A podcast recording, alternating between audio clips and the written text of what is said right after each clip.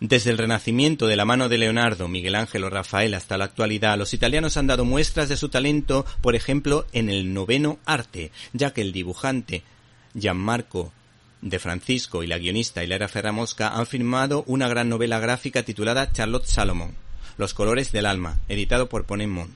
Se trata de la única judía que pudo entrar de su promoción en la Academia de Bellas Artes de Berlín cuando ya gobernaba Hitler, que curiosamente ganó las elecciones democráticamente, pero todo acabó convirtiéndose en un gobierno totalitario.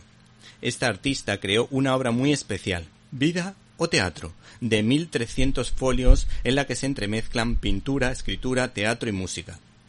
De hecho, su texto está plagado de referencias a melodías como si sus escritos incluyeran una banda sonora.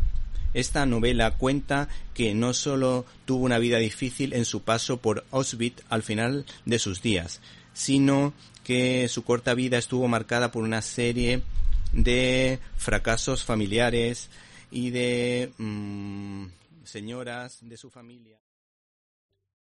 ¿Te está gustando este episodio?